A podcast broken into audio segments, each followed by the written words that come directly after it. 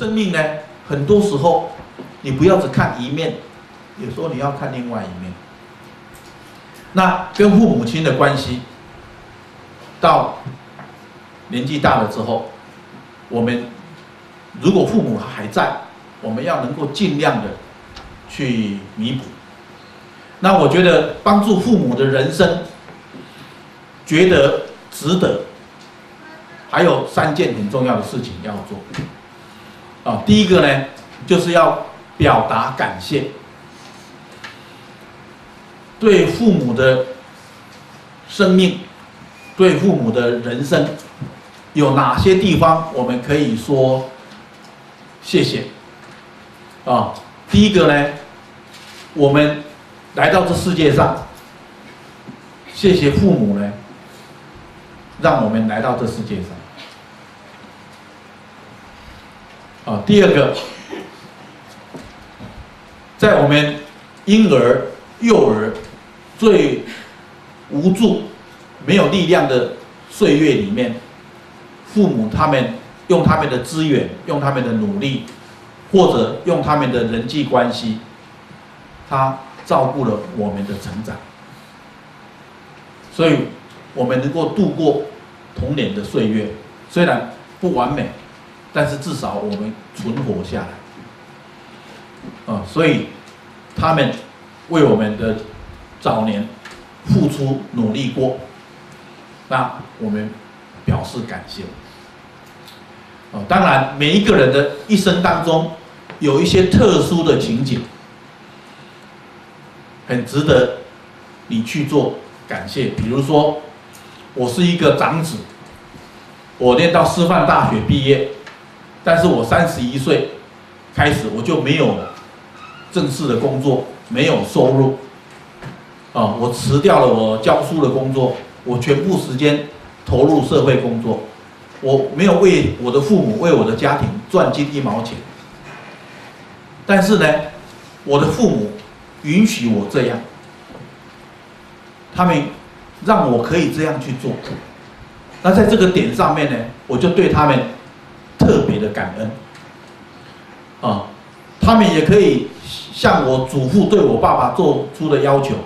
你是长子，底下弟弟妹妹很多，所以呢，不要再读书了，出来帮忙赚钱，照顾这个家庭。我的父亲就十五岁，就把他的生命奉献给家庭。但是呢，他让我这个作为长子的，可以自由自在的去做我想做的事情。所以在这个点上面，我就特别的感谢他。那我相信每一个人的生命。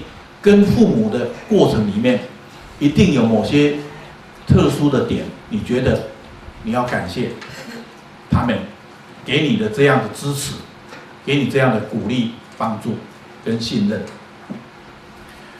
第二个部分，我觉得说父母的一生，不管是为了儿女，为了他们自己，或者为了他们的原生家庭，为了社会。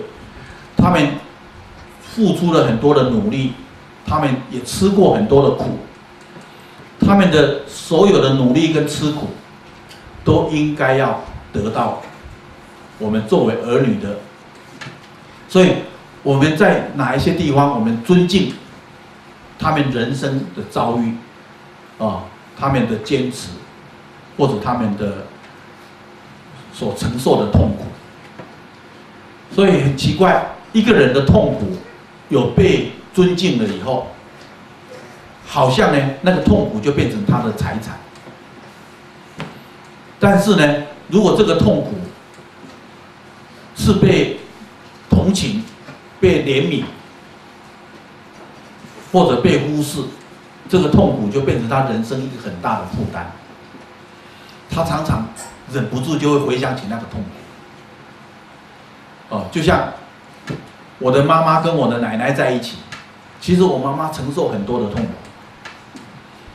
但是当我跟妈妈说：“妈妈，我尊敬你，你跟奶奶在一起的岁月，你吃了很多的苦，哦，因为你的吃苦，我尊敬你。”哎，我妈妈就马上觉得，那个苦好像变成了他人生为什么我这一生我这么值得？就是因为我吃了很多的苦，变成他价值的来源。啊，但是如果他的苦不被看见，不被尊重，也不被了解跟接纳，这个苦啊，就成为他一生挥之不去的梦魇。他经常就会想起那个痛，然后忍不住就要去讲他。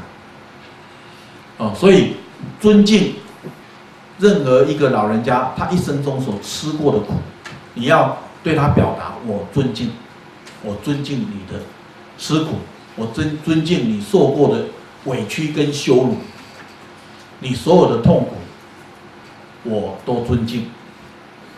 那这个呢，可以给老人家他的生命啊带来一种转化作用啊。但是这个尊敬不是口头上的。而是从你的内在，从你的生命，呃，去尊敬他。再来就是，每一个老人都是一个伟人，哦，他能够活到六十岁、七十岁、八十岁，不管他这一生做得好或不好，他能够这样活过来，在生存这条路上，他能够存活这么久，他都有他了不起的地方。所以呢，向每一个老人学习，你的生命有很多我可以学习的地方。啊，你如果你用你现在的观点、现在的知识来看老人家，也许你觉得这个老人家很迂腐啊，或者有时候说很固执、不知变通啊。但是如果你进入他的生命，去了解他的成长的过程。进入他的时代，去体会那时代的艰难、不容易，你就会发现，他能够活到这个样子，活成这个样子，已经是非常的不简单。啊，有非常脾气不好的父亲，打小孩呢，打得非常的残忍的父亲。但是当这个孩子去了解，原来他的爸爸两岁的时候，祖父就过世了。他爸爸是在没有父亲的情况之下，跟着妈妈，妈妈改嫁，然后呢，他受尽了羞辱，受尽了耻辱，然后受尽了折磨。他在那种环境长大，他能够结婚，能够生孩子，到你已经二十岁了，他还活着，他就了不起。他没有在你两岁他就死掉了，他给你一个父亲，哦，因为。他没有父亲照顾他，他没有父亲给他做一个典范，他没有学习的对象，所以他能够做一个丈夫，做一个父亲，其实是一件不容易的事情。所以，当你进入他的生命的历程，你才会体会到他的存在的不容易。所以，他能够活到老，是一件了不起的事情。每一个老人都是一个伟人。那你作为儿女、作为子孙的，你有没有能力看到、看见他们伟大之处？所以，家里面的老人家，他生命中伟大之处在哪里？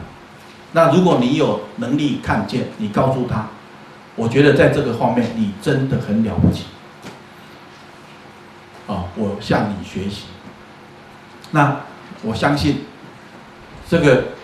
老人他会有不同的态度看待自己。